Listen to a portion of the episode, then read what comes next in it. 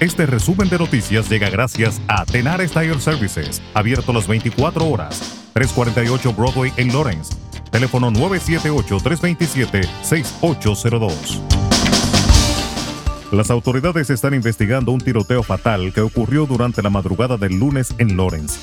La policía fue llamada a la 1.49 de la madrugada al área de Mark Street, donde encontraron un hombre con una aparente herida de bala. Luis Méndez, de 38 años, fue atendido en el lugar y llevado al Hospital General de Lawrence, donde murió más tarde.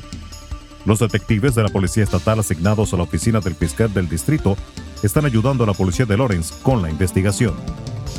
Y en otra información, el ex líder del sindicato policial más grande de Boston se declaró culpable el lunes de casi dos docenas de cargos de violación infantil y fue sentenciado a pasar al menos 10 años tras las rejas.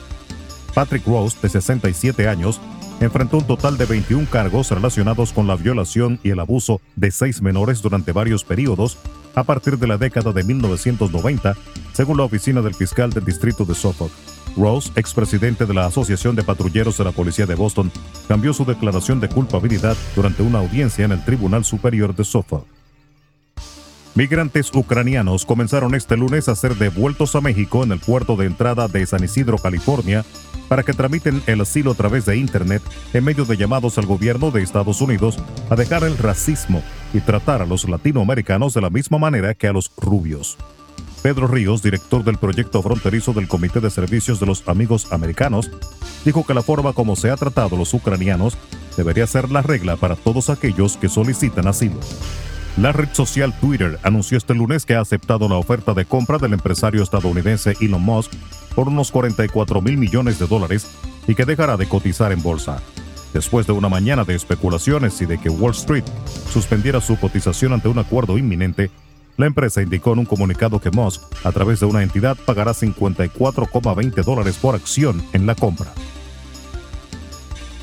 El Salvador superó las 17.000 capturas de supuestos pandilleros bajo un régimen de excepción que se acerca al fin de su primer término, pero que continuará hasta finales de mayo, tras la aprobación de su extensión en el Congreso. El legislativo otorgó poderes especiales al gobierno del presidente Nayib Bukele a finales de marzo para lanzar su guerra contra las pandillas y el domingo le garantizó la continuidad. En República Dominicana, varios negocios fueron saqueados y neumáticos quemados en el municipio de Licey al Medio, en Santiago, donde se cumple el paro convocado por organizaciones populares en las 14 provincias del Cibao. La huelga es en demanda de obras y servicios.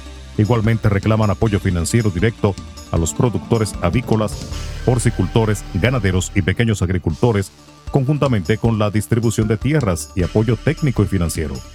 También aumento general de salarios para los empleados y los trabajadores de los sectores público y privado, además de la eliminación de las administradoras de riesgos de salud. Y el pediatra y expresidente del Colegio Médico Dominicano, Waldo Ariel Suero, alertó sobre la presencia en varios países de hepatitis aguda infantil, una nueva enfermedad de etiología aún desconocida. A la fecha se han reportado a nivel mundial 169 casos en 11 países, como Reino Unido, España, Israel, Estados Unidos, entre otros. Aún en República Dominicana no se ha diagnosticado el primer caso. La recomendación de Waldo Oriel Suero al Ministerio de Salud Pública es poner en alerta al Sistema Nacional de Vigilancia Epidemiológica para monitorear la posible presencia de esta nueva enfermedad en el país en los menores de 20 años de edad.